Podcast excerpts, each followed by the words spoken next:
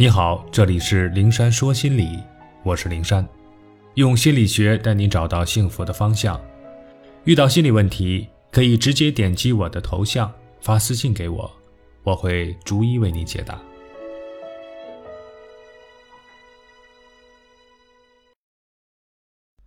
处于弱势地位时的生存之道。一个叫朱辉的来访者向我讲起了他的心路历程。他说。他是家里年龄最小的，上面还有两个哥哥，但两个哥哥从来不因为他是弟弟而呵护他、照顾他，相反，常常利用身体上、年龄上的优势欺负他、控制他。记得每次爸爸妈妈给他们三个分零食，本来每人均等，可是爸爸妈妈一转身离开，两个哥哥就蛮横的过来抢他的，还有好玩的。也都要先等他们俩玩够了，不稀罕了，他才能摸得着。他和他们闹过、打过，都以惨烈的失败收场。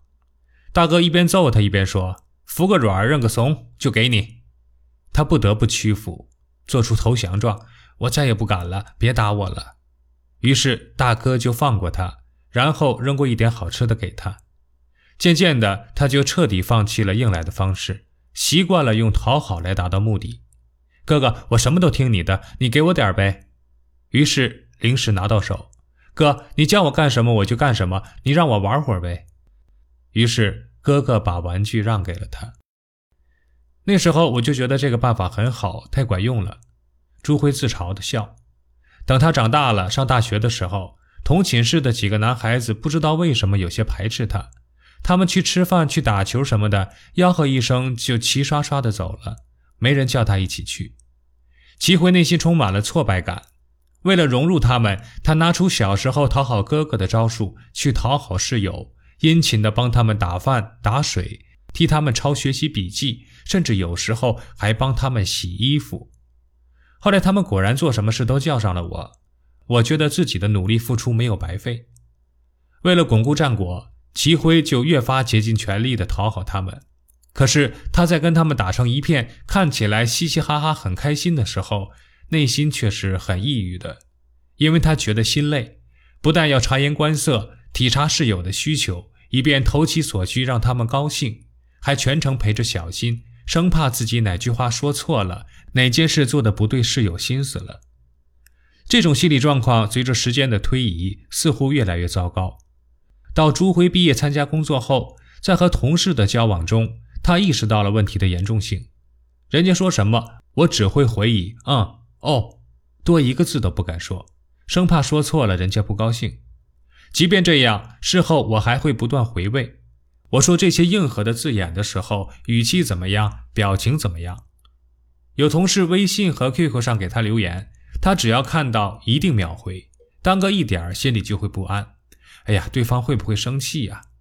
若当时没看到，事后回复的时候，一定是千般道歉，万般的不好意思，不然那种惴惴不安的情绪会长时间的笼罩在心里。呃，我总觉得自己是职场的新人，和资深前辈比，自然处于弱势地位。若不讨好他们，便不能很好的在单位立足，不能获得有限的生存资源。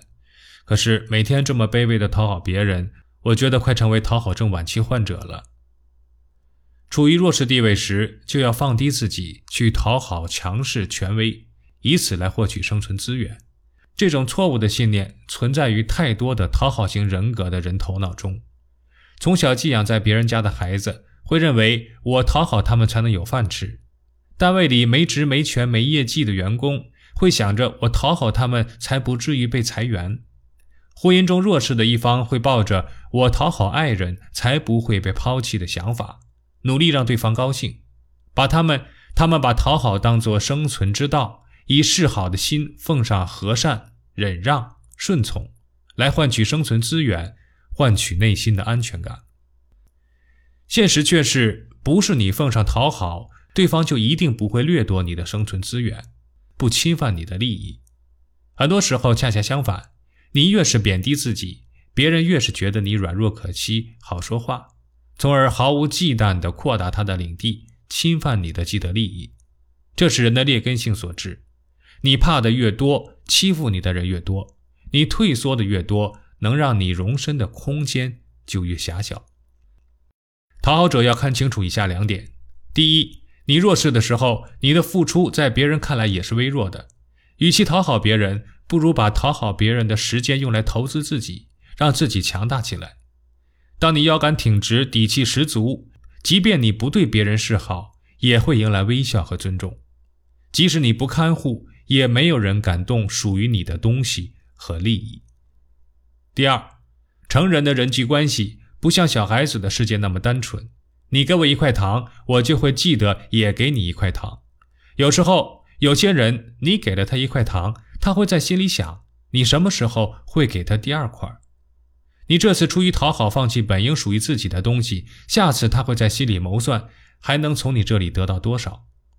所以，是你的东西就要大声说：“别动，那是我的。”讨好保护不了你的生存资源，捍卫才是王道。